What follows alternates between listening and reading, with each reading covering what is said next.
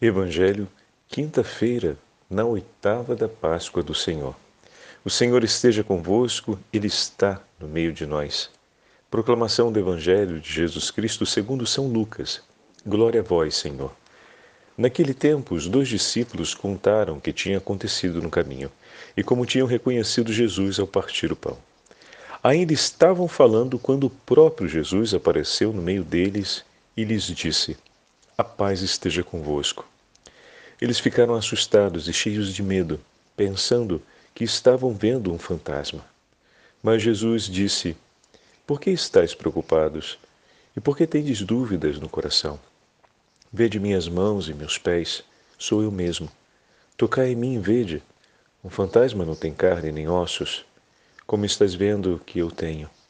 E dizendo isso, Jesus mostrou-lhes as mãos e os pés. Mas eles ainda não podiam acreditar, porque estavam muito alegres e surpresos. Então Jesus disse: Tendes aqui alguma coisa para comer? Deram-lhe um pedaço de peixe assado. Ele o tomou e comeu diante deles. Depois disse-lhes: São estas as coisas que vos falei, quando ainda estava convosco. Era preciso que se cumprisse tudo o que está escrito sobre mim na lei de Moisés, nos profetas e nos salmos. Então Jesus abriu a inteligência dos discípulos para entenderem as Escrituras e lhes disse: Assim está escrito: O Cristo sofrerá e ressuscitará dos mortos ao terceiro dia. E no seu nome serão anunciados a conversão e o perdão dos pecados a todas as nações, começando por Jerusalém. Vós sereis testemunhas de tudo isso. Palavra da salvação. Glória a vós, Senhor. Quinta-feira da oitava da Páscoa do Senhor, em nome do Pai, do Filho e do Espírito Santo. Amém. Queridos irmãos e irmãs, a Santa Liturgia nos dá a graça de continuarmos a leitura do 24 capítulo do Evangelho de São Lucas, em continuidade à aparição de Jesus aos discípulos no caminho para Emaús.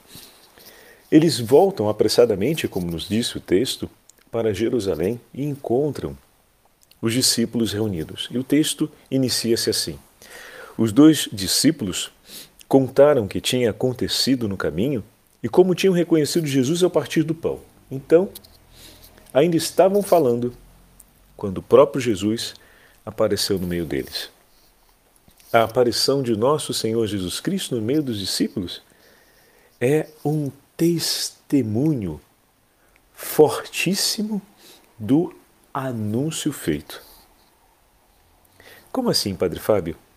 Lembra que o Senhor escolheu permanecer conosco? Ontem falávamos que o Senhor escolheu ficar com eles durante a noite. Fica conosco, Senhor. E o Senhor que já havia alcançado eles no caminho, caminhado com eles, escolhe permanecer com eles aquela noite. Falávamos ontem que era importantíssimo que o Senhor viesse a encandecer o nosso coração de amor, para que pudéssemos superar as situações de provas, desafios da vida, não é mesmo? Pois bem, a palavra de Deus, ela tem o poder de encandecer o nosso coração. E falávamos ainda que o Senhor não só quer fazer o nosso coração se inflamar de amor, mas Ele quer permanecer conosco. E olha aí, eles voltaram apressadamente para Jerusalém para poder anunciar aos outros a experiência que fizeram com Jesus ressuscitado, o encontro com o Senhor. E em meio a esse anúncio, o Senhor está no meio deles.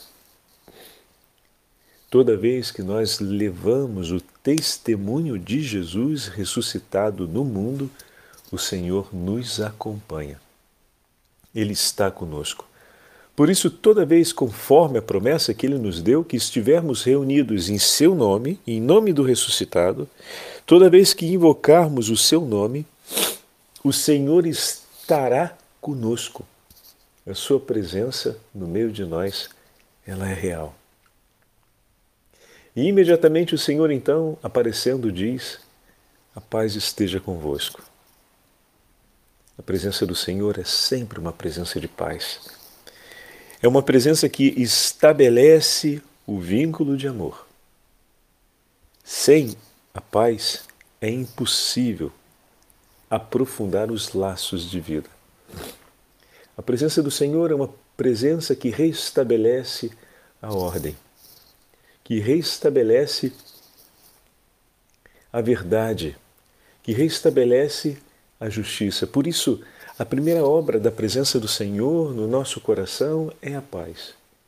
Porque, na medida em que o Senhor entra em nosso coração, tudo ordena em direção à Sua vontade.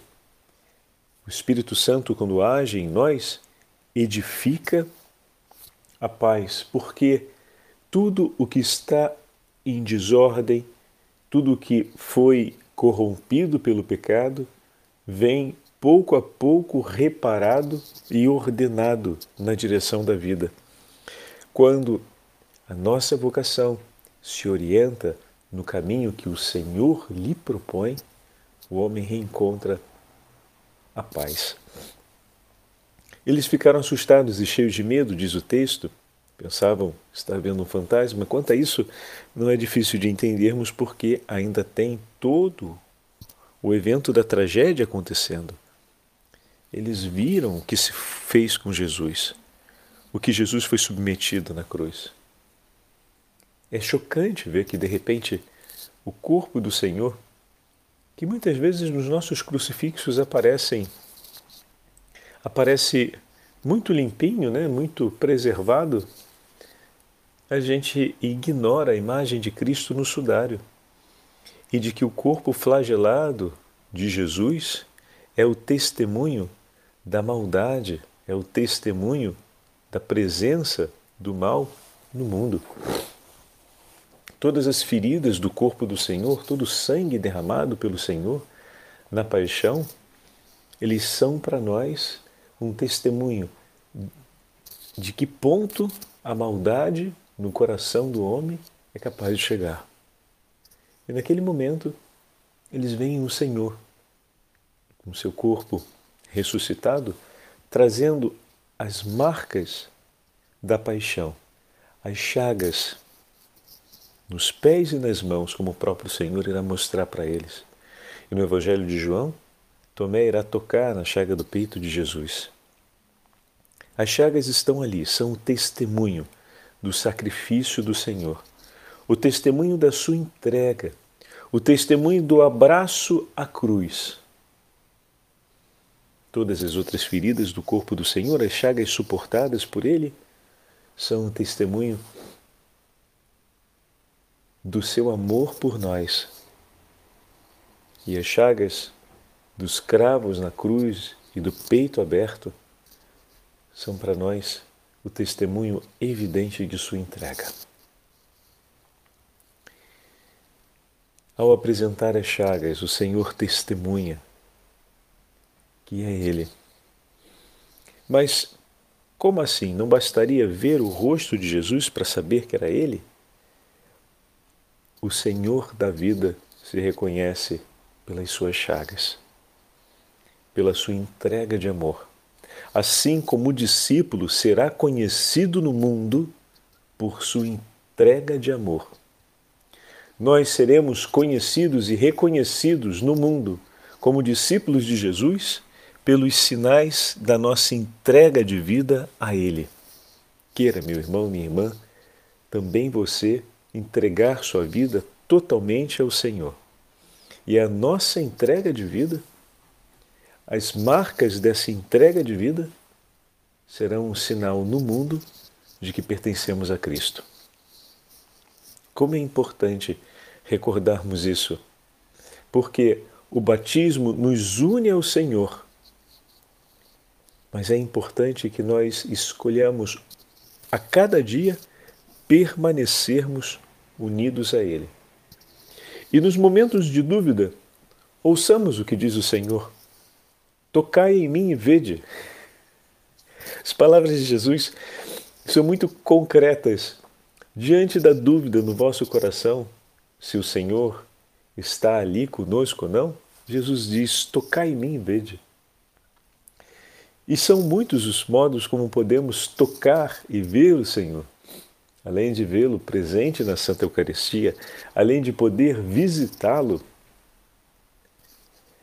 no sacrário das nossas igrejas, podemos tocar o Senhor na contemplação durante o recolhimento de oração, podemos tocar o Senhor no testemunho de nossos irmãos e irmãs, podemos tocar o Senhor na memória da vida dos santos e ver o que o Senhor realizou na história de cada um deles e nos admirarmos e ao mesmo tempo nos entusiasmarmos diante daquilo que o Senhor já fez por eles e que agora eles no céu ajudam a cuidar com sua intercessão e seu amor por aqueles que aqui estão, que somos cada um de nós, que estamos no tempo da perseverança.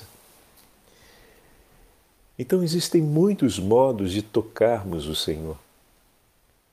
O que Jesus fala para os discípulos é: não aceitem que a dúvida permaneça no vosso coração, de uma forma que vocês não façam nada e desse modo o nosso encontro se resuma a isso.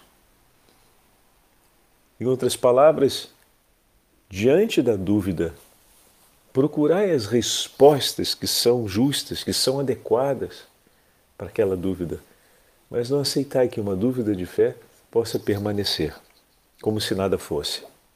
Então, na mesma hora, o Senhor mostra suas mãos e os pés, diz para que o toquem e ainda dá um testemunho a mais. Pede algo para comer e come na frente deles. A gente fala, bom, é, é um belo testemunho, né? Afinal, ele está comendo ali e somente um fantasma não come, mas uma pessoa viva come. Mas tem um outro detalhe aqui. A gente está diante do Senhor ressuscitado, glorioso, soberano sobre o céu e a terra. A ele era possível dar qualquer sinal fazer aparecer um anjo, fazer aparecer o sol dentro daquela sala, é, ou outras coisas mais extraordinárias ainda. Mas o sinal que o Senhor demonstra passa por um gesto de profunda humildade. Ele pede de comer. Tinha reparado isso já? Não, né? Passa desapercebido esse detalhe. Jesus testemunha que ele está ressuscitado na condição de pedinte. É, aquela condição, a mesma condição que o Senhor no Evangelho já havia falado, que é uma predileção do seu coração. Mas, Senhor, disseram os súditos ao rei, quando foi que nós te vimos com fome, com sede, com frio ou nu, preso ou doente? E ele respondeu: Cada vez que fizestes isso aos menores do meu povo, os menores de meus irmãos, foi a mim que fizestes.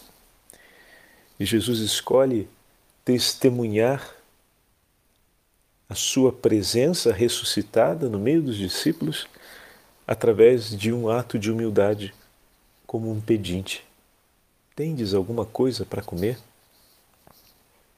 e eles lhe ofereceram o que tinham para comer. E Jesus, tomando, comeu. Como o nosso Deus poderoso, soberano, glorioso sobre o céu e a terra, se apresenta de maneira humilde. Oh, meu irmão e minha irmã, a humildade e a fé são dois dons extremamente preciosos para cada um de nós. Devemos suplicar diariamente ao Senhor o dom da fé e da humildade. Olhe o caminho que o Senhor escolheu para manifestar que está ressuscitado no meio dos seus discípulos. Diante dessas palavras da, do Senhor, no Evangelho de hoje, e depois na sequência do texto, em que São Lucas vai dizer que daquele momento em diante, o Senhor abriu a mente dos discípulos e o que fez com os discípulos no caminho para Emaús fez agora com os discípulos ali reunidos. Então Jesus abriu a inteligência dos discípulos para entender as Escrituras e lhes disse. E aí foi passando a explicar o que aconteceu. Obviamente, o texto não fala que ele ficou um tempo longo, equivalente a 11 quilômetros de caminho. Né? Dá um, eu não tenho aqui uma noção de tempo, quanto tempo leva para caminhar 11 quilômetros, mas foi um diálogo bem longo né, de Jesus com, esses, com os dois discípulos. Mas provavelmente também por um tempo houve o, o diálogo com os discípulos ali reunidos, em que o Senhor lhes deu a compreender, porque o Espírito Santo, como diz o texto, abriu a inteligência dos discípulos e o Senhor deu conteúdo a essa inteligência, né? não é mágica. Ao abrir a inteligência, o Senhor oferece a riqueza do saber a essa inteligência que acolhe. Né? Então deve ter tido ali um tempo de diálogo com o Senhor, talvez não equivalente aos 11 quilômetros, mas um tempo significativo para que eles pudessem compreender aquilo que o Senhor anuncia, ou anunciou, melhor dizendo, aos outros a respeito da Sagrada Escritura que falava sobre ele. O Beato Columba Marmião, escrevendo sobre esse texto, nos traz algumas palavras muito bonitas que vão ajudar a compreender mais profundamente a beleza desse Santo Evangelho. Escreve o Beato. Onde encontraremos as palavras de Jesus, essas palavras que devem ser para nós fontes que brotam para a vida eterna? Bom, antes de mais nada, é no Evangelho que nós vamos encontrá-la. Aí ouvimos o próprio Jesus, Verbo encarnado. Vemo-lo revelar coisas inefáveis com palavras humanas, traduzir o invisível em gestos compreensíveis para os nossos espíritos fracos. Basta abrirmos os olhos e dispormos o coração para conhecermos estas claridades e delas usufruirmos quando nos detemos com os santos evangelhos. Já o Antigo Testamento nos revela também Jesus, que é de ontem, de hoje e de amanhã, como escreve a carta aos Hebreus. Pois ele próprio disse que era dele que Moisés falava. Ele próprio referiu frequentemente as profecias que lhe diziam respeito.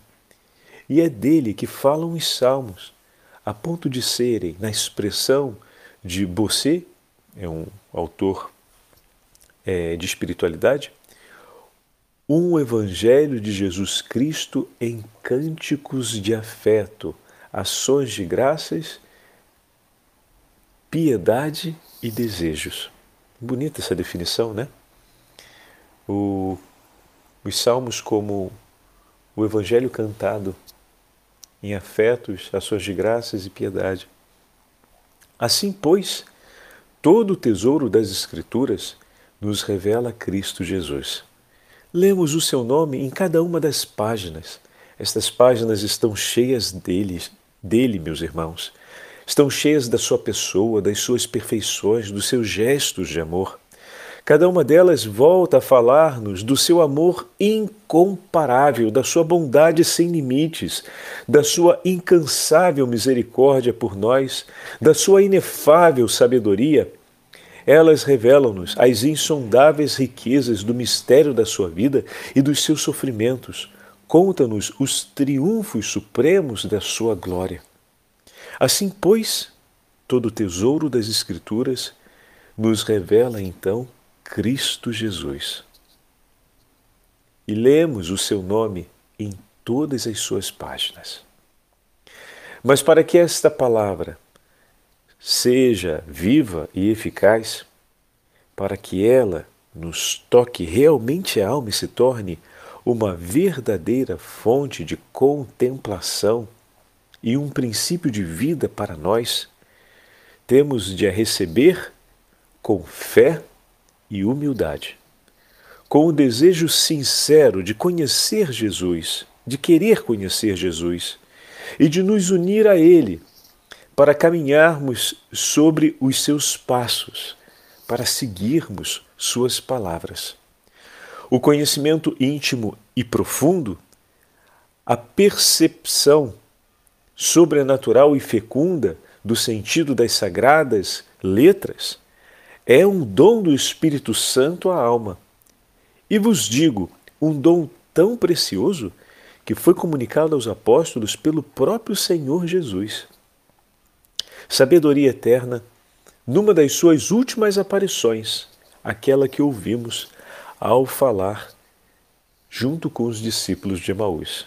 E é exatamente aqui que nós focalizamos o versículo 45 do Evangelho de hoje, é esse a que se refere é, o Beato Columba Barmion, que o Senhor deu, abriu a inteligência dos discípulos a fim de que eles pudessem então ouvir e ensinar as palavras do Evangelho. O dom precioso de comunicar aos povos, como testemunhas, a presença do ressuscitado. Bendito seja Deus que nós fomos alcançados por essa comunicação. Nós recebemos esse anúncio e hoje podemos viver a alegria da certeza que o Senhor está no meio de nós e podemos, juntamente com os apóstolos, continuarmos esse anúncio do Senhor presente no meio de nós.